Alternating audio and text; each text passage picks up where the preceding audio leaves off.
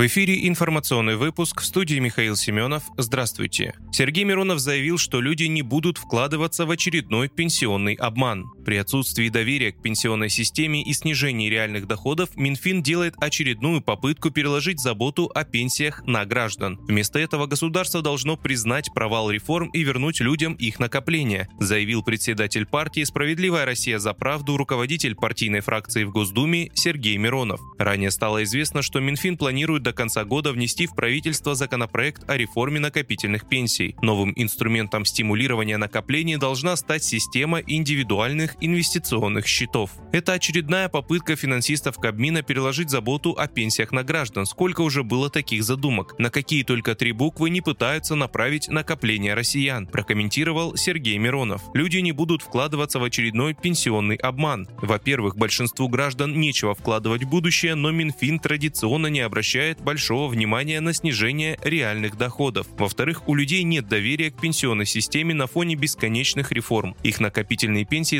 заморожены государством с 2014 года, и по проекту бюджета Минфина заморозка продолжится в следующие три года. Ранее Минфин также предлагал провести приватизацию накопительных пенсий, выдавать их гражданам при условии инвестирования с ограничениями и по четким правилам, напомнил Сергей Миронов.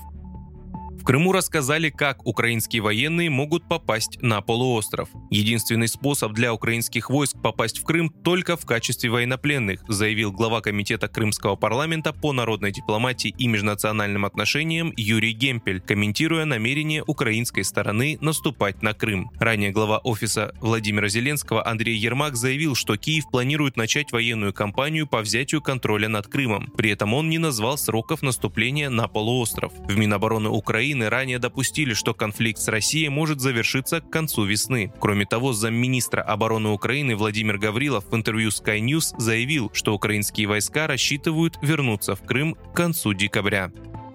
Госдума рассмотрит законопроект о выходном 31 декабря. Госдума в следующем месяце может рассмотреть в первом чтении законопроект фракции ЛДПР о внесении изменения в статью 112 Трудового кодекса России. Им предлагается включить 31 декабря в праздничные дни новогодних каникул вместо 8 января, которое должно стать рабочим. Документ внесли в Нижнюю палату еще в 2020 году. В Комитете Госдумы по труду предлагают его поддержать, чтобы не мучиться с переносами праздничных дней. Авторы в пояснительной записке указали, многолетняя практика показывает, если 31 декабря выпадает на рабочий день, то трудовые функции выполняются не в полном объеме. В этот день работники берут отгулы, оформляют отпуска без содержания, чтобы подготовиться к Новому году.